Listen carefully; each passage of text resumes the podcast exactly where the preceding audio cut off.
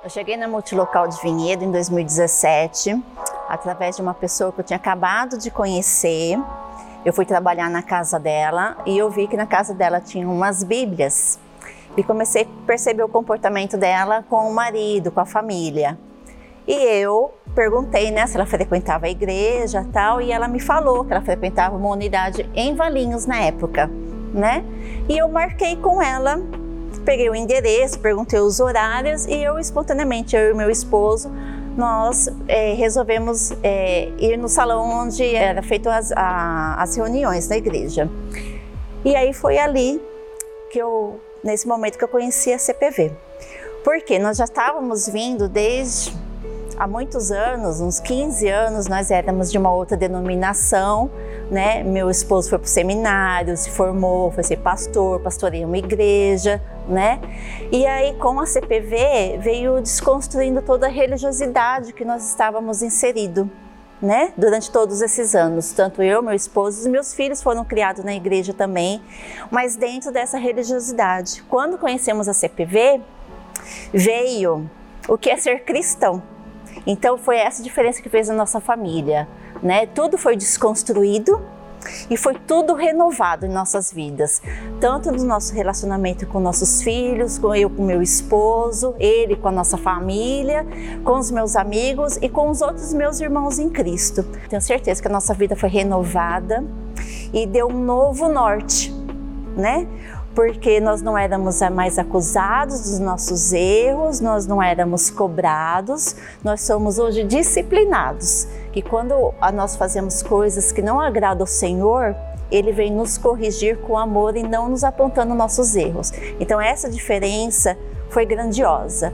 O que nós aprendemos também é que nós não devemos aceitar nada que venha do inimigo, seja miséria, seja passar necessidade de ter uma enfermidade. Isso nós não aceitamos. Nós repreendemos e oramos em nome de Jesus e Ele tem realmente feito diferença nos curado de todas as enfermidades que a gente coloca diante do altar dele. E isso eu aprendi na CPV.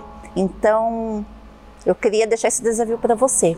Não é a CPV, mas é o Deus como é pregado aqui e é exposto para a igreja ensinado e exortado toda a igreja. Eu sei, eu falo de propriedade porque fez essa transformação em minha vida. Meu nome é Eloá, eu sou da Multilocal de Jundiaí. Cheguei na CPV através de uma mudança de cidade, né?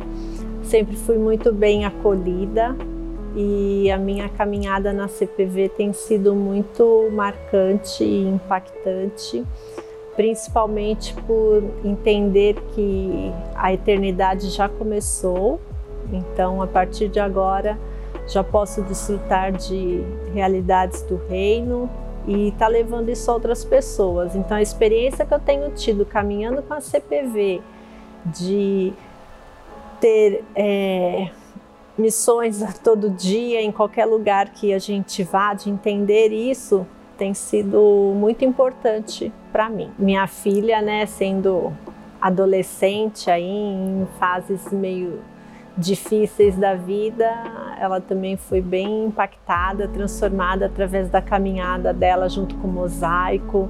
Então isso tem sido assim muito importante.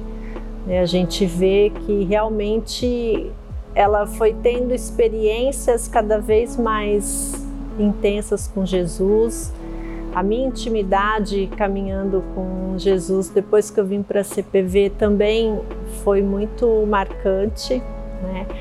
Ser encorajada a se arriscar mais, se movendo na fé, se arriscando mais, tem sido algo diferente, surpreendente e maravilhoso. Tem me motivado a não ficar num evangelho confortável, talvez, né? E isso tem sido muito bom.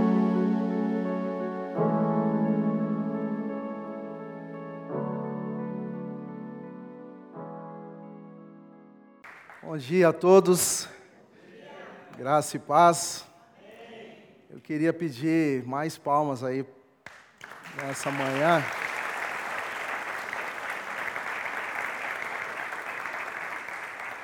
E pela CPV, glória a Deus. Uma alegria estar aqui. poder celebrar com vocês mais um ano dessa igreja, dessa comunidade.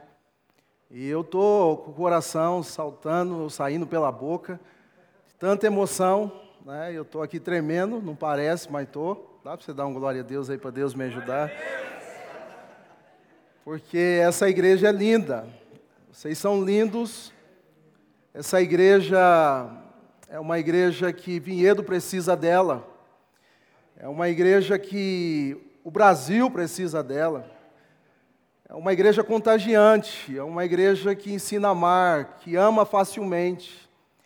É uma igreja de pessoas lindas. Dá uma glória a Deus aí. Não tem gente feia aqui, só gente linda. É uma igreja vibrante, é uma igreja que nos ensina, é uma igreja que nos move à missão, uma igreja que é modelo para a missão. Nós falamos muitos de vocês em Vila Formosa. Nós copiamos vocês. Nós imitamos vocês, intencionalmente. Nós pegamos tudo que é de bom de vocês, porque vocês realmente, para Vila Formosa, é um modelo de igreja então a gente tenta se aproximar da melhor forma possível, quanto mais. A gente está vibrando em poder estar com vocês aqui, se assim o Senhor nos permitir, no último domingo, convite do pastor Costa. E quando eu disse isso lá, a galera vibrou. Nós vamos vir com uns três, quatro ônibus. Um tanto, né? Vamos, vamos chegar lá um dia. Mas a gente vai vir com um grupo bom. Nós queremos louvar a Deus com vocês. E, então vai ser um tempo gostoso. Queria dizer isso, eu não poderia deixar de dizer isso no início. O quanto é, é bom estar aqui, o quanto é bom fazer parte da CPV. A gente está sonhando em um dia emanciparmos, né? Esse é o termo técnico para a nossa futura organização como igreja. É o nosso sonho. Mas, ao mesmo tempo, fica aqui o meu, meu pedido de não desconectar de vocês, por favor. Não nos deixe, mas estejam ligados com a gente, a gente quer estar ligado com vocês, mesmo quando isso não será tão frequente, eu estar aqui, nós estarmos aqui como igreja, mas que a gente possa estar ligado. Vocês sempre estarão nos nossos corações, a gente não vai abrir mão do amor de vocês, do cuidado de vocês, tem sido tão especial. Bom, queria dar os parabéns, dizer que é, vocês são um presente de Deus para a minha vida, para a vida de cada um aqui. Amém? Muito bem, eu queria orar antes da gente ter esse tempo.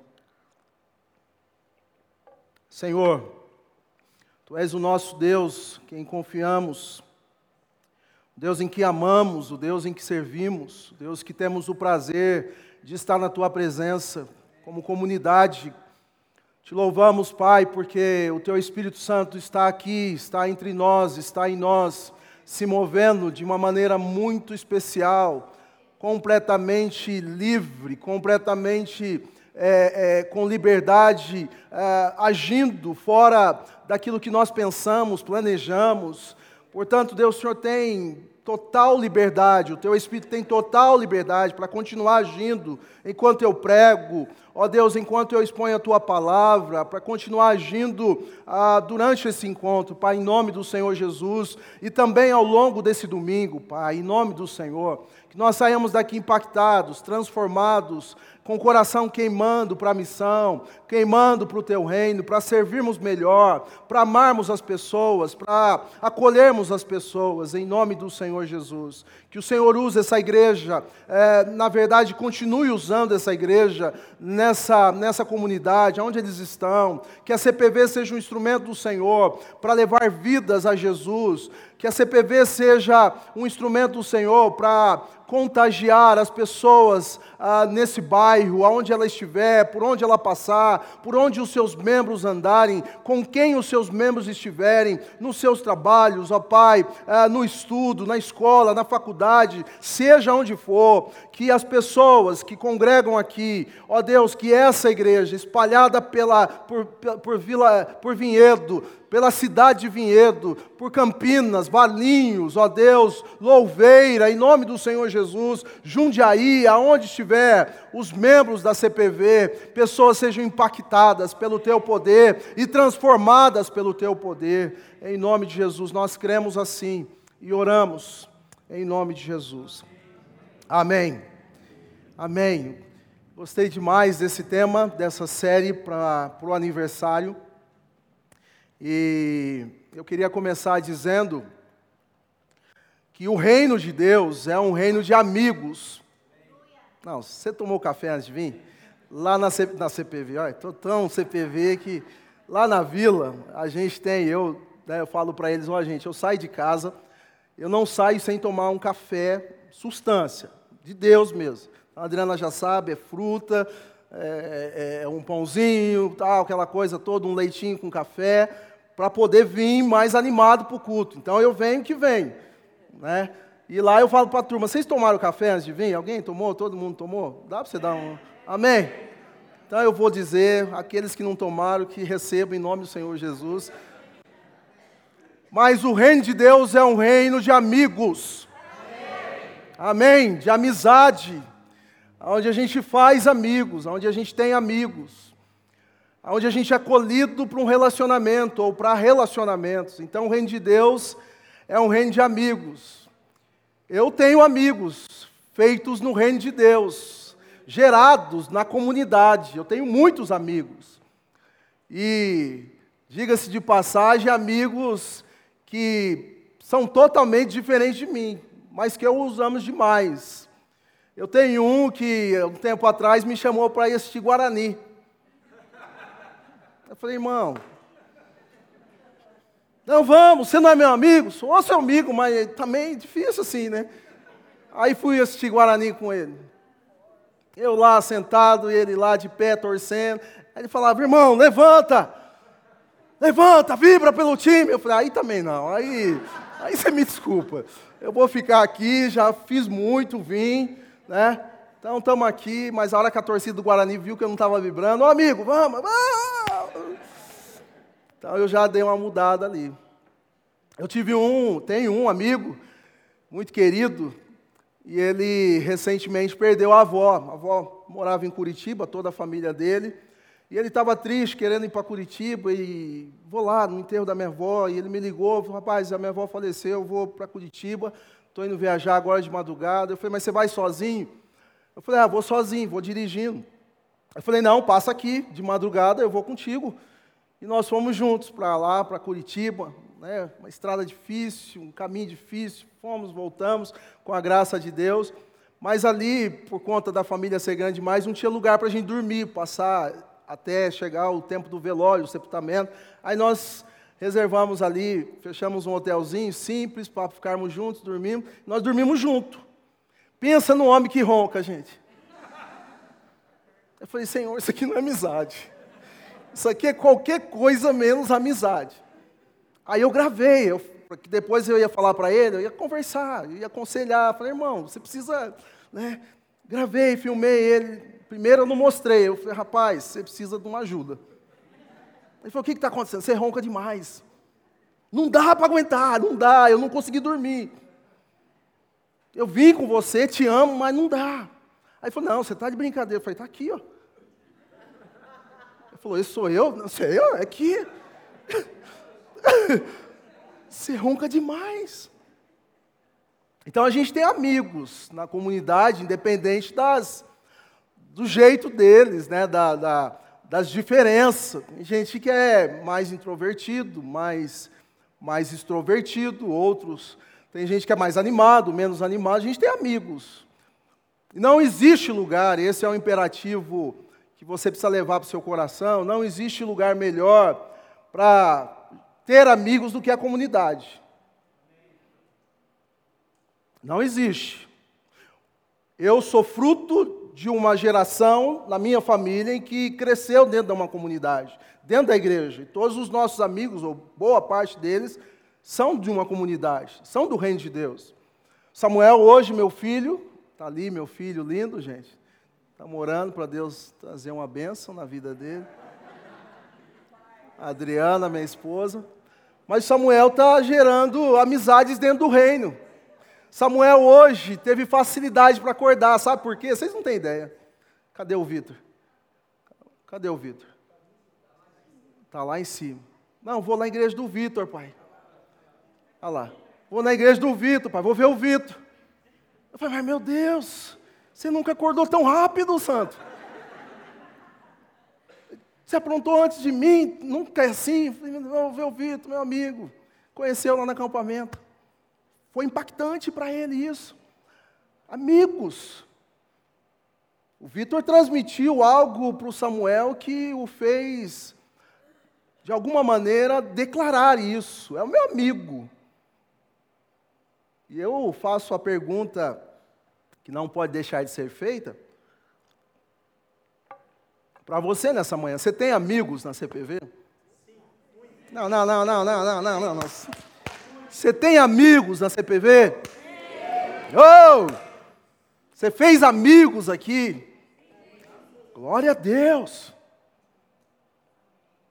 E eu tenho a plena certeza que essa, essa igreja não se fechou, essa comunidade não está fechada, ela é uma comunidade que, que está aberta, a mesa está aberta, a mesa tem mais lugares para sentar. Então chegue, chame outros, né? A gente a, a, consegue trazer mais pessoas. Então a gente tem amigos aqui na CPV, gerados aqui. Mas a realidade, embora nós celebramos isso e devemos mesmo celebrar essa realidade de uma comunidade de amigos que constitui ou que forma amigos, nós vivemos numa contramão do que nós vemos nos nossos dias. Não é novo, vale a pena dizer, mas nós vivemos um tempo onde esse contexto, essa cultura, se assim a gente pode dizer, de individualismo, de gente querendo viver sua própria vida, distanciada dos demais, viver para si mesmo, de gente que não se conecta, mas quer viver desconectado. E por mais estranho que seja, isso acontece dentro de uma comunidade, por exemplo, aonde aparentemente nós estamos juntos, jungidos, é, próximos uns dos outros, mas nós, ou parte de nós, escolhemos viver isolados, escolhemos viver juntos, mas desconectados. Juntos, mas eu no meu canto. Eu tive uma experiência e o Renó me ajudou muito nisso, pastor Renó, é, de agregar, porque eu, eu, eu sempre tive uma espécie de meus amigos, meus amigos. Sabe, quem lembra do agarradinho? Oh, gente, fala aí alguém por favor, porque senão vão pensar que eu estou com 4.7, não sou tão assim, mas quem lembra daquele brinquedinho agarradinho? Então eu, eu tenho meus amigos, às vezes Deus está trabalhando nisso em mim, é meus amigos, não divido Alguém assim, igual eu? Não compartilho. Não... E o Renó me chamava para tomar café e, e ele é terrível. Ele sempre chamava e eu falei, poxa, claro, a gente sempre estava junto, tomando café e conversando, mas todas as vezes tinha dois ou três lá junto. E eu chegava, já visualizava, nossa. Ah, fala aí, Renato, tudo bem? Ô, oh, César, aquele jeito dele, todo. Esse aqui é o fulano, ciclano. Ô, oh, gente, tudo bem? Um cafezinho só, e... aquele jeito. Poxa, aí eu falava perto dele, cara, achei que era só noivo. Achei que era... Sabe, aquela coisa mesquinha, pequena demais para a grandeza do reino, da realidade do reino de Deus. É, esse é só meu, eu sou só seu, e a gente não se divide. A gente tem o nosso grupinho, a gente tem as nossas amizades, a gente tem a nossa turminha. Nada de mal nisso. A gente pode ter pessoas mais próximas, a gente vai ver isso, mas isso não se fecha, isso não é algo fechado. Pelo contrário, numa perspectiva do reino, isso é algo que é uma mesa que é, é, é ampla, e muito mais do que ampla, ela é acessível, ela pode entrar por, por todos os lados. Amém? Por isso, ela pode ser é, conduzida ou trazido pessoas para essa mesa. A realidade dos nossos tempos é uma realidade caótica e a, a fotografia. Foi? A fotogra, fotografia do nosso Brasil, do Brasil, um recorte mais próximo de nós, vai dizer uma pesquisa, e a gente está meio doido com esse negócio de pesquisa, né? IBGE, que o número de pessoas que estão fazendo opções para morar sozinha ou para viver sozinhas cresceu no nosso país. E aí essa pesquisa diz, faz um recorte dizendo que o número de imóveis é, é, é, classificados como unipessoais, aqueles imóveis como kitnet, que é justamente para uma pessoa viver e viver sua vida, cresceu de 2012 para 2021 de 12,2% para 14,9%. Um acréscimo considerado pelos pesquisadores estudiosos altíssimo. E quando a gente vai abrir mais essa pesquisa, a gente vai entender que há alguns, obviamente, um bom número de jovens que vão estudar fora, vão viver fora e fazem essa opção porque não tem outro jeito, vão viver sozinhos que vêm de outros países, vêm morar aqui, então tudo isso é considerado nessa pesquisa. Mas o fator que assusta é que, além de considerar esses fatos, pessoas que decidem morar sozinhas por razões é, é, justificáveis, se assim a gente pode dizer, existem outros que fizeram tão somente, simplesmente, a opção de viverem desconectados, viverem sozinhos, isolados escolheram viver assim. E isso é completamente lamentável, porque essa vida que se prefere viver sozinha não é uma vida que pode se chamar de vida. Eu tive recentemente no, no gabinete pastoral e eu conselhando um casal e eu perguntei para eles: vocês têm outros casais, amigos? Vocês têm amigos? Vocês têm gente para andar junto, pessoas para estar com vocês. Ah, pastor, a gente, a, gente, a gente gosta de ficar no nosso cantinho. Eu falei, vocês não têm, vocês não têm pessoas mais próximas, pessoas ligadas a vocês, conectadas a vocês, para ajudar vocês, para andar juntos, para comer junto com vocês. Não, pastor, a gente, a gente, a gente prefere ficar juntinho, quietinho lá. A gente, a gente vive assim. Há um poeta que, que diz uma frase conhecida de nós todos: Nenhum homem é uma ilha, ninguém vive ilhado, por mais que acha que pode viver ilhado. Ninguém vive isolado num espaço e consegue conviver por muito tempo. Eu não gosto de viver sozinho. Eu tenho 12 irmãos. Minha mãe tem 44 netos. É uma igreja. Então a gente, a gente não consegue viver sozinho. Eu não consigo, eu não consigo. Eu vivo ligando para eles. Eu, se eles não querem estar comigo, eu quero estar com eles. Ontem eu tive com dois deles. Nós somos em quatro homens. Eu sou o caçula e o mais bonito.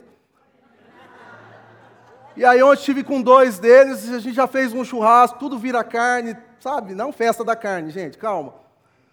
Mas tudo a gente quer ficar mais tempo junto, causar situações para ficar mais tempo. Aí a gente cresceu num bairro juntos, o pessoal estava jogando bola do nosso tempo.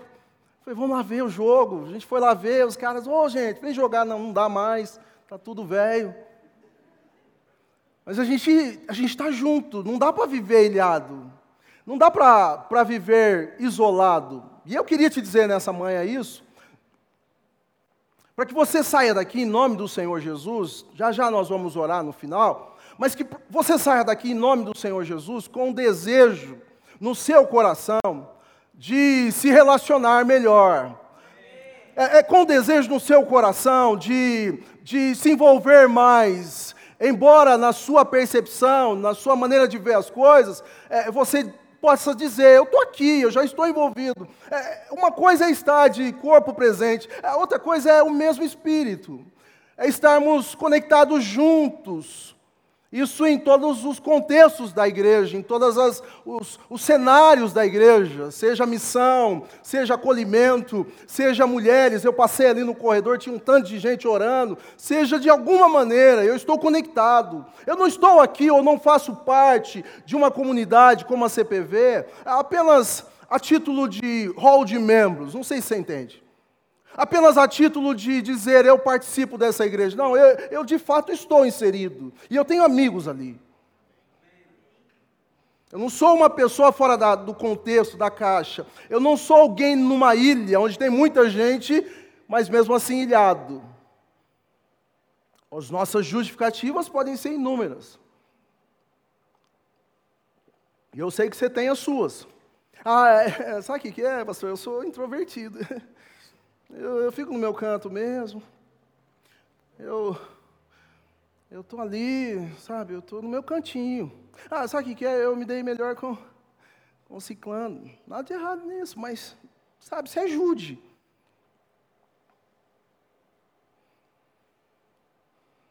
E diante disso,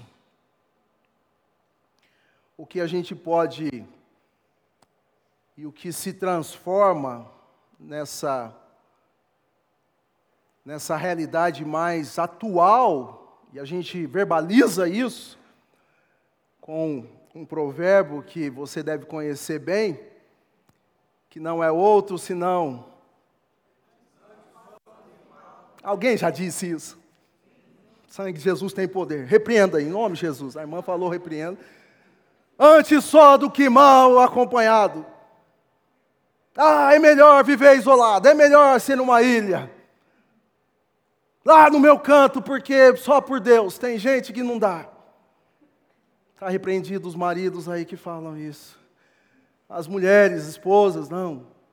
Saímos de casa agora, tinha um casal brigando do lado do nosso apartamento. Eu falei, Senhor, traz paz nessa casa, em nome de Jesus. Ah, você é todo dia assim, sei o quê, ô gente. A gente, vocês veem a gente bonitinho assim, vocês pensam que é fácil conviver comigo?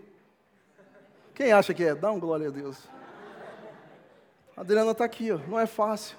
Eu estava vendo o sermão do domingo passado, o pastor Costa pregando, e quando ele falou aquela parte, quem estava aqui domingo passado?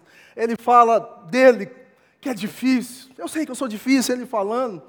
Eu sei que não é fácil. Eu me lembro de um café que nós fomos tomar recentemente. Eu cheguei lá, ele estava no celular, digitando, e eu sentei. Ô oh, pastor, todo alegre.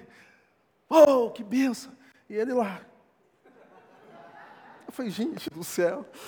Aí eu, sem jeito, eu falei, eu vou no banheiro. Ele não ouviu, acho que ele. Eu falei, eu vou no banheiro, Costa. Aí ele, voltei do banheiro. Ele... Aí eu sentei, falei, também não vou falar nada mais. Não falo mais nada com ele. Ele terminou. ele estava no... Ele terminou. Ô César, tudo bem? É assim, gente. Mas é nosso amigo. A gente ama demais, não ama? Faz coraçãozinho lá para ele, lá, nossa. A gente ama demais. A gente aprendeu a amar desse jeito. E ele disse domingo passado, eu falei, bom, já vou aproveitar o gancho. Ele disse, eu ouvi todo o sermão, que bênção. Eu o imito às vezes. Mas, antes só do que mal acompanhado, essa, essa frase não se ajusta à realidade do reino de Deus. Porque nós vivemos dentro de um contexto de pessoas diferentes, de pessoas difíceis, de pessoas mais fáceis, de pessoas mais difíceis. Então, apesar da dificuldade que um ou outro tem, das diferenças um do outro, uns dos outros que nós temos, é melhor viver juntos com as diferenças de conviver com a solidão. É, é, é, isso aqui é mal. A solidão é mal, e não pessoas difíceis. Viver sozinho ou isolado não se compara, não, não, não, tem, não tem liga, não tem comparação ou início de conversa ou, é, com relação a, a pessoas difíceis. É muito pior viver sozinho do que conviver com pessoas difíceis. É muito pior. E alguns vão dizer ainda, equivocadamente, que, ah, não, pastor, eu prefiro ainda assim, sabe por quê? Porque eu tenho meu cachorrinho. Dá uma glória a Deus. É o seu cachorrinho? É meu cachorrinho. Eu falo com ele. Ele fala com você? Fala. Eu entendo o que ele fala. Nada contra animais, por favor. Nada contra. É, mas não foi isso que Deus pensou para nossos relacionamentos. São pessoas como nós. Então você pode ter seu cachorrinho, mas por favor, não vem com esse negócio. Não, eu, eu prefiro conviver com ele. E eu sei por quê, porque ele não fala. Porque se ele falasse, você estava na roça. Ó, tô fora, você fica aí porque eu tô vazando. Ó, gente, olha esse cachorro falasse. Vocês não têm ideia. Ô, meu filho, tô parando com você. Gatinho falasse, que a gente, ah, meu gatinho, pastor, prefiro conviver com ele. Eu fiz um casamento um tempo atrás, e ali pedi para o casal, gente, traz as alianças agora. É o momento das alianças. Quem que veio trazer as alianças? Não, gente, se fosse um porquinho da Índia. Com carrinho, veio com um carrinho. Eu falei, Senhor, manda um raio, Senhor, nessa hora. Fala. Até hoje. Casados e nem pensam em filhos. Não, pastor, nosso porquinho. Nosso filho. Então, não, não dá para viver assim. O reino de Deus não propõe isso. Nós vivenciamos aquilo que pode se chamar da fotografia da igreja na pandemia. E isso abalou a nossa igreja, ou a igreja do Senhor. Nós tivemos, e aí intencionalmente, com razões e argumentos é, sérios e necessários, nós tivemos que viver isolados, separados por um tempo um do outro, uns dos outros. Sim ou não, gente? Isso foi necessário. No primeiro momento, cada um na sua casa, nós algumas igrejas com culto online, as pessoas assistindo o culto lá. Essa é uma realidade ímpar, peculiar, que foi necessário. É, posteriormente, então, saímos dessa realidade e viemos, retornamos para os nossos tempos, para as nossas comunidades, e ali agora separados, isolados, distanciados, com duas ou três cadeiras, vivenciamos esse momento por um tempo. Doeu na gente, doeu em você? Sabe aquela coisa? Não toca, não toca, abraça, não, não abraça. A gente, a gente queria contato, a gente, porque Deus nos criou para isso, para nos relacionarmos. E a gente viveu esse tempo. Passou! Glória a Deus! Aleluia! Passou! Mas pasmem vocês, ainda alguns vivem essa realidade e não querem abrir mão disso. Para mim, agora é desse jeito, pastor. Que jeito? Virtual. Sou um irmão virtual, tenho outros virtuais, a gente vai vivendo assim, faz um contato. Pastor, modernidade, coisa não dá para voltar, estou em casa, está tudo bem, segue aí. Ô gente, mas não existe coisa melhor do que estarmos aqui juntos, né? É, não se compara, embora a gente ame os recursos, eu sou super tecnológico, embora não entendo de nada, mas gosto da tecnologia. Eu amo estar aqui, não se compara. A olhar nos olhos, a abraçar. A gente imitou vocês com, é, juntando panela, é assim que fala? A gente vai ter lá em, na vila, não, glória a Deus aí. A Bia viu, a Bia, a Bia foi lá. Ah, não podia falar, né? Senão o pastor. A Bia teve lá e eu anunciei, gente, nós vamos ter um juntando panela aqui. Como que é esse negócio, pastor? Nunca tiveram. É, você traz um pouco de comida, o outro traz um pouco, a gente junta e faz aí um. E eu vou trazer o estrogonofe, que é minha especialidade.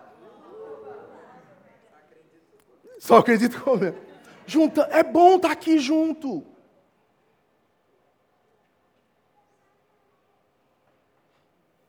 Mas alguns ainda não entenderam, e essa fotografia parece que numa perspectiva de, de análise pastoral que a gente vem tendo, parece que ela está muito longe de ser mudada ou de nós voltarmos a uma realidade que já vivenciamos na nossa vida como igreja.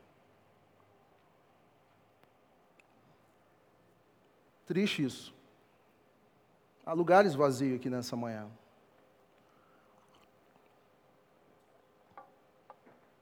Eu não sei se isso mexe com você, mexe comigo. Eu sempre tive crise com as nossas configurações nos nossos espaços. Aqui é muito melhor, inclusive, do que Vila Formosa.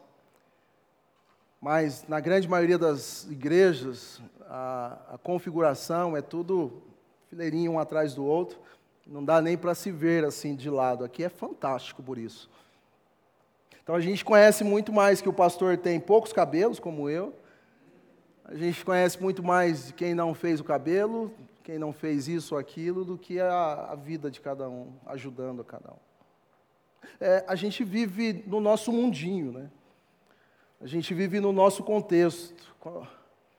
A cultura canta isso. O nosso sistema canta isso, dizendo cada um no seu quadrado. Quando vivemos em tempos de pandemia, na igreja que eu estava anteriormente, um dos nossos irmãos verbalizou, alguns talvez pensaram, mas esse verbalizou, dizendo: Pastor, logo no começo da pandemia, já fui no mercado e já comprei as coisas lá para casa, porque estão dizendo que vai viver um tempo de fome. Nada de errado contra isso, com isso. Aí eu perguntei para ele, irmão, você conseguiu passar na casa de alguns irmãos, de algumas irmãs que não podem ir no mercado, é, que não têm carro, para perguntar para elas se elas precisam de alguma coisa, para que elas também possam ter ali alimentos? Não, pastor, eu só vi meu lado, eu só, eu só vi minhas coisas. Porque sabe como é que é? Já correria no mercado, não deu tempo de passar, de ver essas coisas, não. Percebem? Aonde nós chegamos? A gente está junto, mas ao mesmo tempo separados. A gente fala de amizade, canta, de amizade, canta amizade, mas ao mesmo tempo desconectados. Esse não é um problema da CPV. Nossa, faltou mais gente falar. Esse não é um problema aqui. Não é, porque eu percebo isso em vocês. Não é tapete vermelho que vocês colocam. Eu percebo isso no dia a dia, com Costa, com David. Eu percebo isso nas reuniões do conselho, essa vivência de igreja esse cuidado dos pastores com seus membros, esse cuidado mútuo uns com os outros. Isso não é uma realidade aqui. Amei por isso. E não é utopia, é possível. Essa realidade é possível, vivermos juntos, num contexto de amizade. E para tanto, eu quero convidá-los a abrir Eclesiastes capítulo 4. São poucos versos que nós vamos ver. Quem escreve esse livro é Salomão, filho de Davi, o homem mais sábio que já existiu. E ele tem algumas percepções de vida, ou da vida. Olhando para o seu entorno, olhando para as pessoas, para o mundo, olhando para algumas realidades, ele então vê algumas coisas. Vê coisas que muitos não viram.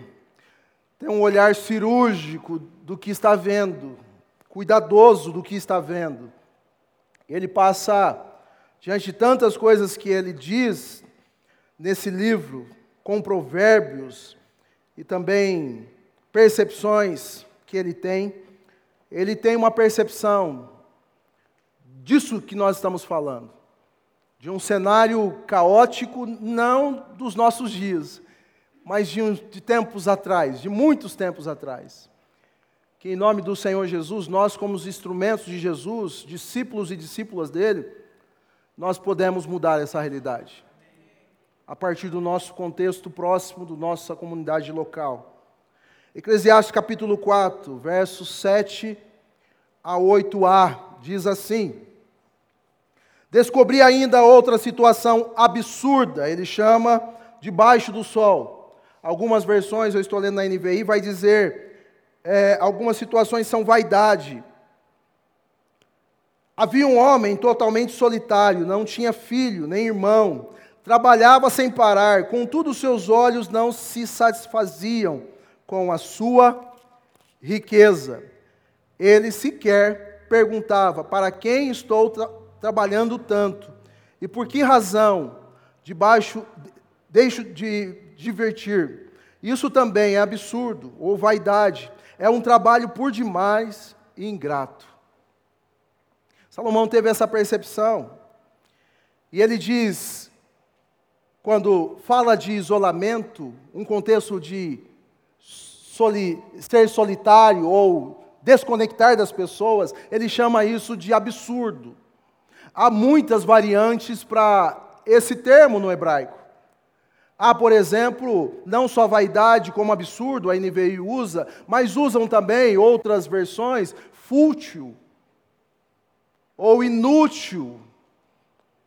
Mas uma das que me chamam muita atenção é usar também esse mesmo termo, essa raiz no hebraico, para designar essa palavra que ele usa aqui como absurdo, ou o tradutor dessa versão usa, e eu escolheria tolice ao invés de vaidade, ao invés de vaidade, ao invés de absurdo. Eu escolheria tolice, que também faz parte dessa raiz. É tolice, é insensatez, escolher ou decidir viver desconectado, sozinho.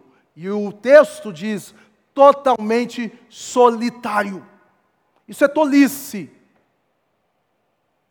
Não é algo de alguém que está é, com a cabeça boa, ajustado. Não é uma boa decisão a tomar. Não é algo que, que está ou faz parte de uma pessoa ajuizada. É tolice escolher viver fora da comunidade, num contexto como esse. Porque, apesar das dificuldades, das diferenças, ainda assim é bom estar aqui. Amém, gente? Então, por que, que nós, muitas vezes, insistimos em não estar? Então, é tolice. Esse homem que ele vê, esse homem não tem irmão, não tem filho, escolheu viver sozinho, isolado, dentro de uma realidade dos nossos dias, isso não é diferente.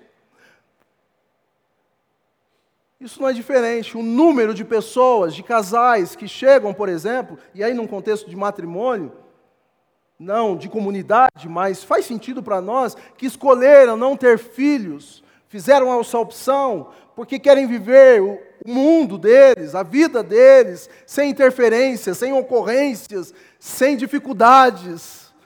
Não que filho seja dificuldade, mas para alguns é. Não, imagine, vou ter que limpar fralda, é, sabe? Depois vai chegar a fase adolescente. Não, eu prefiro viver nós aqui. Há muitos que, por exemplo, pensam como eu, ou como eu pensava, estou melhorando. Nossa, nossa comunidade não precisa chegar mais ninguém. Eu acho que o grupo está bom. Amém. Eu acho que, sabe, porque vai que vem gente lá de baixo. Né? Eu estou falando para Vila Formosa, vocês surpreenda, porque vai vir bêbado, vai vir aleijado, vai vir gente tudo quanto é tipo. Vai vir. Então eles vão sentar na mesa com a gente, eles vão estar aqui com a gente, eles vão ser nossos amigos. Ah, pastor, mas eles vão ser nossos amigos, cheiroso ou não. A gente dá banho neles. Vocês deram banho esses dias aqui no monte de gente, eu vi. A gente quer imitar vocês. A gente dá banho e está cheiroso de novo. Então, a porta não está fechada. Vai chegar gente aqui. Não é um grupo fechado. Aí eu escolhi viver assim. Esse homem que Salomão vê, vive assim, escolheu viver assim. E Salomão chama isso de tolice. Isso é um absurdo. Isso não existe. Isso é uma insensatez completa. Em outras palavras, isso é traduzido como isolamento, mas isolamento numa perspectiva divina, do Deus Todo-Poderoso, no início de todas as coisas, ele já declarou em alto e bom som, e eu vou pedir um glória a Deus abençoado nessa manhã, em Gênesis capítulo 2, verso 18, ele diz: Não é bom que o homem esteja só ou viva só. Ah, pastor, mas está falando de homem mulher, casamento. Amém. Mas a perspectiva divina, ou o olhar de Deus, não é como o nosso olhar. Deus abrange ou acolhe toda a perspectiva que eu e você pensarmos. Porque Ele está acima de todas as coisas. Então, essa, esse verso, Gênesis 2, 18, está sim num contexto comunitário, está sim num contexto mais abrangente, está sim num contexto de reino de Deus, e não apenas restrito ao matrimônio. Está sim num contexto comunitário de Vila Formosa, de CPV de Jundiaí. Não é bom que você esteja só. Não ande sozinho. Não viva sozinho. Vem para cá. Porque o contrário disso é tolice. Eu tenho um amigo que esse é diferenciado, que eu me encontro com ele a cada 15 dias, a gente está lendo um livro junto. E ele me fala tudo que eu preciso ouvir. Ele fala, cara, você precisa dar um jeito nesse negócio aqui. A gente conversa sobre a minha vida, a vida dele. Ele disse, está acordando muito tarde, está dormindo muito. Eu falei, não, você está falando isso para mim? Para mim.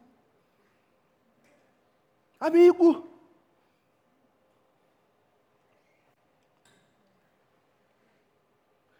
Porque não é bom viver só.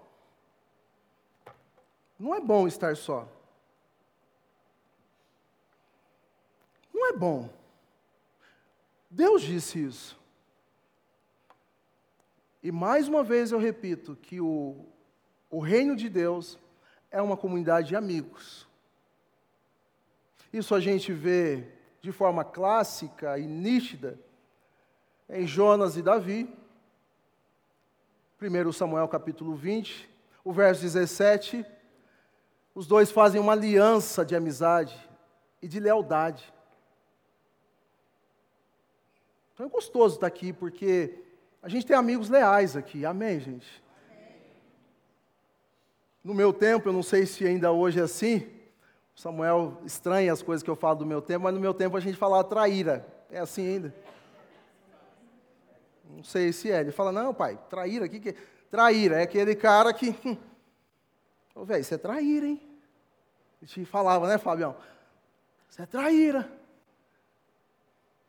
Mas no reino de Deus a gente tem uma comunidade leal, de gente leal, de gente que está junto. Eu estou com você. E a mentira do diabo, a mentira de Satanás, ela é a mesma de sempre. Você vai confiar? Não se abre, não. não sabe? Não existe amigos aqui dentro. Tudo traíra. Olha, aí você olha. Nossa, traíra. Você, ah, que esse é? Você fica, traíra, Trairinha 2, trairinha 1, um, trairinha mais forte, trairinha. Você começa a achar que todo mundo é. Não. No reino de Deus, o nosso coração é puro na relação. E a gente abre, a gente, a gente compartilha, a gente se divide, a gente divide, a gente estende a mão. Então aqui não tem traíras. A gente tem amizade. O verso 8, ainda ele continua dizendo, e aí, isolamento de maneira alguma, ele continua dizendo: Havia um homem totalmente solitário, não tinha filho nem irmão, trabalhava sem parar, contudo os seus olhos não se satisfaziam com a sua riqueza. Ele sequer perguntava: Para quem estou trabalhando tanto e por que razão deixo de me divertir? Isso também é absurdo, é um trabalho por demais ingrato essa junção não ficaria diferente senão por uma compreensão mais sintetizada: egoísmo e ganância. Talvez a pergunta, ou melhor, a resposta numa perspectiva teológica a ser respondida para o caos da nossa igreja ou dos nossos tempos, onde a gente já não gera mais amizade, amigos dentro da comunidade, Talvez isso responderia: egoísmo e ganância. Para mim, tudo meu, no meu quadrado, do meu jeito, as minhas coisas. Eu tinha uma, eu tinha uma irmã, eu tenho uma irmã que a gente brigava quando era jovens. Ela colocava no, no, Quem tem irmã assim, levanta uma mão. Ela colocava na geladeira da Noni e da Renata. Não mexa. Aí eu colocava o meu Danone, quem mexia? A Renata. Falei, o seu não pode mexer, mas o meu você mexe. ganância, egoísmo. Danone está lá e de todo mundo. Não é tão simples assim, né?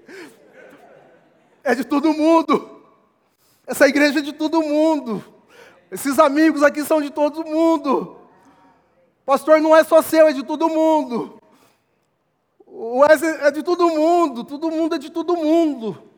Tudo que está aqui é de todo mundo. A gente divide, a gente compartilha.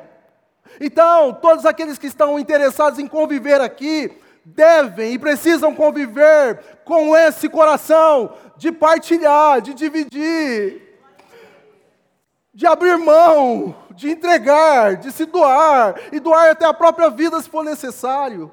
De ir para Curitiba, aí não diz amém, não. Pode roncar, ouvir o amigo roncar, ouvir. De ir mais uma milha, de estar juntos. Amigo, é muito mais do que a gente imagina. E eu peço, por favor, nesse momento do sermão, estou caminhando para o final. Nesse momento do sermão, eu queria que você pensasse. É quem não está aqui hoje de manhã? Olha, olha rapidamente do lado. Você bate o olho assim, você fala, nossa, não está aqui. Eu já não estou vendo o Marcelo. Marcelo, não o Fred. O Fred está aqui, né? Esse é o Fred? Não. Parece com o Fred. O Fred também não está, nenhum dos dois. Já. Hã? O Fred está em Jundiaí, então, amém. Mas o Marcelo, a Varenga, não está aqui. Sei se está lá fora. Eu já estou vendo alguma. Está faltando. Lá na igreja, na vila, eu chego. Cadê? Cadê? Cadê? Eu queria que você chegasse aqui a partir de hoje na, no, no CPV. Cadê? Não estou vendo. Cadê? Nossa, não veio. Cadê? Cadê? E, e não saísse para sua casa e pegasse aquela macarronada e nada contra isso, aquele frango, e já nem, oh, o que aconteceu? Não te vi hoje de manhã na celebração, mas botasse aquele frangão para dentro. Lá eu como frango, aqui eu não sei como é que vocês estão nível aqui. É que eu estou falando, tem uns olhando assim, tipo, nossa, mas frango? É frango. eu estou na vila, gente. A vila às vezes está uma picanha aqui, dá um glória a Deus, amém, não tem problema. Não importa o que a gente vai comer, mas importa o que a gente pense. Pô, faltou. É, é normalmente a gente atribui isso ao pastor vai ligar segunda, o pastor vai fazer contato, o David vai fazer contato. Não, é, faltou, faltou um amigo meu lá, faltou uma amiga minha, não foi. O que aconteceu? Ah, não, não, eu aproveitei, foi bom para mim, é, que culto maravilhoso, que be... Não, outros precisavam disso. Você não foi. Pastor Francis Chan, um dos caras que eu gosto muito de ler e ouvir, aprendi isso com o Costa lá no seminário, quando ele trouxe alguns livros para a gente ler dele e a gente começou a ler. Ele diz o seguinte em um dos seus livros, e aí ele escreve num contexto matrimonial mesmo, é, é, ele e a Lisa Chan escrevem esse livro, Eu, Você, Para Sempre, Eu e Você Para Sempre. Ele diz o seguinte: Pessoas que não vivem bem sozinhas só pioram as coisas ao decidirem viver juntas. Só pioram. Se eu não sei viver e aí eu preciso aprender a viver sozinha melhor, comigo mesmo, eu não sei se é do tipo que olha no espelho e. Ah. Se tem gente aqui assim que olha de manhã, ah, te mato. Né? Não sabe viver bem sozinha, não está resolvida. Você não vai conseguir viver em comunidade, você não vai conseguir viver junto com pessoas diferentes, porque você não está vivendo bem sozinho, você não sabe, você precisa aprender primeiro. Para viver em comunidade, ter amigos em comunidade. E eu gosto muito dessa frase. E eu encerro com quatro pontos rapidamente, eu só vou passar por eles, que nos ajudam a ver a perspectiva do reino a partir desse texto e a, per a perspectiva do reino, um imperativo único, não é outro senão, é melhor andarmos lado a lado. Verso 9 diz o seguinte: é melhor ter a companhia do que estar sozinho. Não, vocês não ouviram, eu sei que vocês estão com fome. Tem um café aí no finalzinho, gente? Algum? Lá na, na, na Vila Formosa nós já resolvemos esse negócio. Tem uns pães lá, tem uns negócios. Eu falei, então vocês segura, porque eu vou pregar e vou pregar. é melhor viver lado a lado. É melhor, e ponto. Do que andar sozinho. Não, não, não caia nessa loucura, não, não, não ouse viver contrário disso. E talvez você me perguntaria, mas ok, quais são as razões ou por que é melhor viver lado a lado, junto? A primeira razão que o Salomão apresenta para nós não é outra senão, porque lado a lado o nosso trabalho no reino é muito mais frutífero. Oh, é muito, rende mais. Rende mais juntos, a coisa funciona, a coisa anda mais fácil, a coisa rende. Nós fizemos uma feijoada lá para consertar o nosso data show, ficou um absurdo para arrumar. Aí nós falamos, vamos fazer uma feijoada. Fizemos uma roda lá na vila, todos os membros, e ali pensamos na matéria-prima. Como que nós... E aí um levantou, pastor, eu proponho, o que, que você propõe? Que a matéria-prima saia de nós aqui. Ô oh, irmão, que isso? É. E ela gritou lá: você vai doar a calabresa. Você vai doar o paio. Você vai doar a carne seca. O irmão, nossa, e aí, juntos, nós vendemos 135 marmitex de feijoada. Oh! 2.700 reais. O data show ficou 1.800. Sobrou. A gente rende mais junto. A gente pode mais junto. Parece jargão de político, né? Juntos somos mais fortes. Não, não é. É igreja. Isso eles pegaram de nós. É igreja. A gente, a gente, a gente frutifica mais. Vocês não têm ideia, eu falo lá na vida, vocês não têm ideia do nosso potencial, quando a gente está jungido, a gente está abraçado, a gente não vê as nossas diferenças, a gente está unido. Então a primeira razão é essa, se você perguntasse, talvez, ou se estivesse perguntando, por que, que eu preciso estar lado a lado? Primeira razão é que você e eu juntos, nós rendemos mais. Não para a nossa vida, não para nós mesmos, mas para o reino. A segunda razão é, porque lado a lado, podemos cuidar espiritualmente uns dos outros. Ah, filho, não fica distante, não. A gente tem uma expressão no nosso contexto ali de amigos, você está agarrado, a gente brinca, está agarrado, irmão? Está agarrado? Em Jesus, né? Porque a gente vai cuidando um do outro, e a gente, esse é o nosso, está agarrado? Estou agarrado. Se falar, não, não estou, aí a gente já, opa, peraí, está acontecendo. Verso 10: Se um cair, o amigo pode ajudá-lo a levantar-se. Mas pobre do homem que cair, não tem quem o ajude a levantar-se. Distante é difícil cuidar de você, filho. Ah, estou no meu cantinho, mas ninguém sabe o que você está passando, está com dor de barriga, está com febre, está precisando de comida. Ninguém sabe. Eu estou aqui, Estou aqui, estou conectado, estou virtual. Então junta, vem para cá, anda lado a lado com a gente. Porque se você vê que se eu ver que você cair, eu vou, vou te ajudar, mas eu preciso ver. Sim ou não, gente? Eu preciso ver que você caiu, ué. Tomara que ninguém caia aqui, em nome de Jesus, né? Mas tem um tanto de gente que está fraco na fé, espiritualmente. A gente precisa pegar essas pessoas e ajudá-las. Levanta. Eh, você quer que eu vou aí a cada 15 dias, a gente vai orar junto? Você quer se encontrar comigo semanalmente? Eu tenho tempo. Você quer, você quer ler a Bíblia comigo junto? Eu tenho tempo. Você quer, você quer, sabe? Eu estou com você, a gente, até você se fortalecer e novamente retomar. Esse é reino. Isso é reino. Não, não deixar largado. Há uma frase que não é minha, nem sei quem escreveu, quem disse, mas dizendo que a igreja é o pior dos exércitos, porque a igreja deixa os seus soldados para trás. É o único exército que deixa os seus soldados para trás, feridos. Que todo exército que se preze, quando um é ferido ou atingido ou é morto, eles tomam o corpo e levam junto.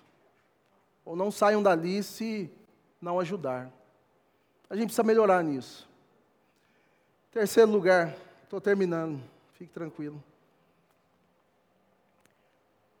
Por que razão eu devo me unir? Eu devo ter amizades, andar lado a lado? Terceiro lugar, lado a lado, os nossos corações se mantêm aquecidos para a missão. Eu sei que esse tema mexe com o coração de vocês. E nós estamos aprendendo a sermos mais missionais com vocês, a amar missão com vocês, a amar pessoas com vocês. Se dois dormirem juntos, vão manter-se aquecidos, como porém manter-se aquecido sozinho. Verso 11. a gente consegue estar mais conectados, com o coração queimando juntos. Eu tenho a plena certeza que tudo que envolve missão nessa comunidade, quando um começa a se envolver, o outro começa a se envolver, quando um começa a mostrar o seu coração aquecido, o outro também, fervendo pelo Evangelho, isso inflama os demais. Amém? Amém? Isso contagia os demais. Eu não sei porquê, mas eu quero. Eu não sei do que vocês estão falando, mas eu quero, porque vocês estão vibrando. Eu também quero, eu quero que meu coração se aqueça assim. E por último, lado a lado, somos muito mais fortes. Um homem sozinho, verso 12, pode ser vencido, mas dois conseguem defender-se. Um cordão de três dobras não se rompe com facilidade. Somos poderosos. Vocês têm o privilégio de participar de uma igreja que o pastor é forte. Na minha já não é tanto. É meio raquitiquinhos, né? Vocês dão risada? Lá no seminário a gente brincava. Costa vinha pelo corredor, falava, o homem vem vindo. Todo mundo entrava para a sala para ficar quietinho. A gente tinha medo dele, do braço, da potência. Ele chegava, brincava com a gente. Mas a gente é mais forte juntos. Muito mais forte. E diga-se, dentro de um contexto do nosso país, dos nossos dias, a, a, minha preocupação, pelo menos, não sei a sua, e, e não é essa questão, mas a minha, a minha, ou meu coração se aquieta, é, é, não pela, pela astúcia de uma pessoa ou de outra, não pela astúcia de um partido ou de outro, de uma situação ou de outra, não por, pelas artimanhas que por detrás está Satanás em tudo isso tudo, o mundo jaz o maligno, mas o meu coração se aquieta, e eu vou dar um grito final aqui, o último, de, de, de, de, de bênção mesmo, o meu coração se aquieta, porque as portas do inferno não podem prevalecer contra a igreja. Glória a Deus! Não podem. Então pode fazer o que for, pode fazer macumba, eh, pode fazer o que for, pode vir quem for. Jamais na história viu um império, seja ele qual for, destruir a igreja.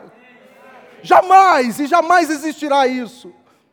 Porque juntos somos mais fortes, porque estamos do lado de quem, de quem tem todo o poder nos céus e na terra.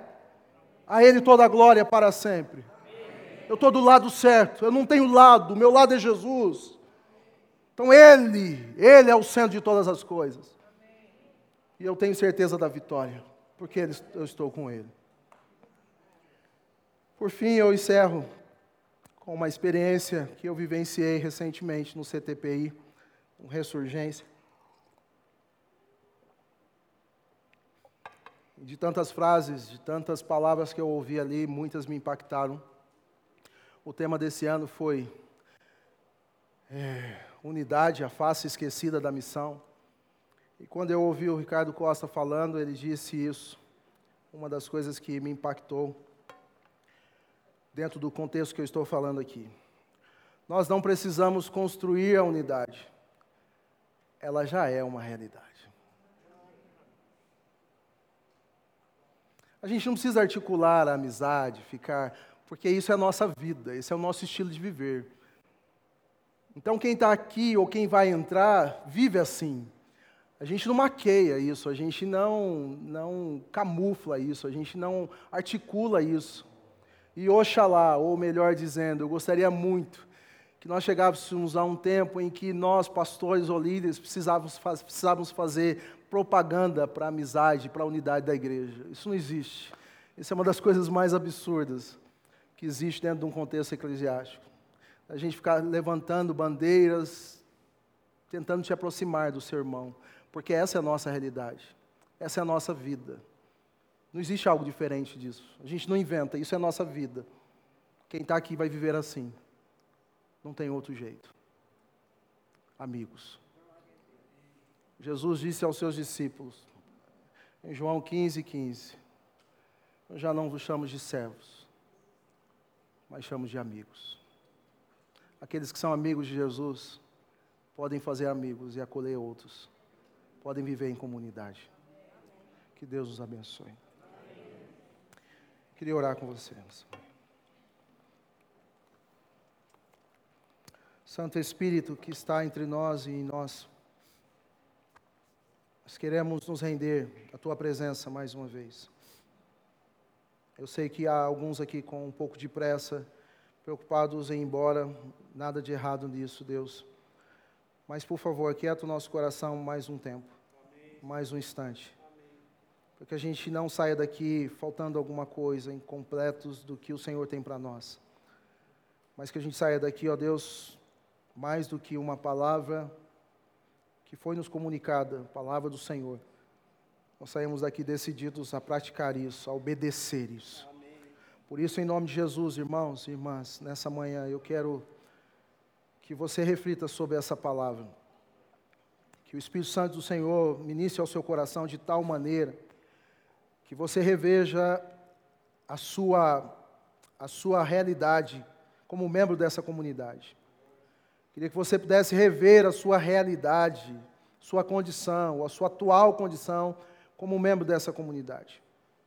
E dentro de um cenário que nos impõe isolamento, distanciamento ainda, não por conta de uma doença, mas de um cenário que persiste ou insiste em que a gente viva distante, você vai na contramão disso tudo. Você acolha pessoas, você faça amigos, você seja amigo, você faça contatos, você esteja conectados, você decida andar lado a lado, como igreja, como povo de Deus, apesar das diferenças. Que em nome do Senhor Jesus, se nessa manhã há alguém entre nós que está com amizades que foram de alguma maneira interferidas, que você reata essa amizade em nome do Senhor Jesus, pelo poder do Espírito Santo. Se tem alguém entre nós que está aqui dentro com uma pessoa, convivendo com uma pessoa e não está em plena conexão com essa pessoa, convivem no mesmo ambiente domingo após domingo, mas não vivem mais em conexão de espírito, em nome do Senhor Jesus, que o Espírito de Deus mova você para reatar essa amizade. Em nome do Senhor Jesus, para que você abra mão de si mesmo, dos seus direitos, dos seus achismos, das suas interpretações, em nome do Senhor Jesus. Se toda conversa no WhatsApp que foi mal entendida, em nome de Jesus, nas redes sociais, caia por terra e seja destruída pelo poder da tua presença, da unidade do Espírito aqui nessa manhã. Que laços sejam feitos, que a amizade entre pais e filhos sejam restituídos, restaurados pelo poder do teu Espírito nessa manhã. Em nome de Jesus, que a amizade entre mãe e filha, ó Deus, que foi desraigada, que foi perdida e vivem distantes uma da outra dentro da própria casa, que em nome de Jesus seja restaurado. Que a amizade entre pastores, suas ovelhas e vice-versa, ovelhas, membros dessa comunidade que já não estão mais próximos, ó Deus, do Costa ou do David, como pastores dessa comunidade, como amigos, que eles reatam essa amizade por conta de alguma coisa que foi dita lá atrás, ou foi falada, alguma palavra maldita que caiu no coração, que Satanás aproveitou e, e deturpou tudo isso em nome de Jesus. Nós oramos pedindo restauração de tudo isso. E que a CPV, pelo poder do Teu Espírito, seja uma comunidade de amigos, aonde quem pisar os pés aqui, Santo Espírito, seja acolhido e abraçado como nunca antes em sua vida. Em nome de Jesus. Amém. Que Deus nos abençoe.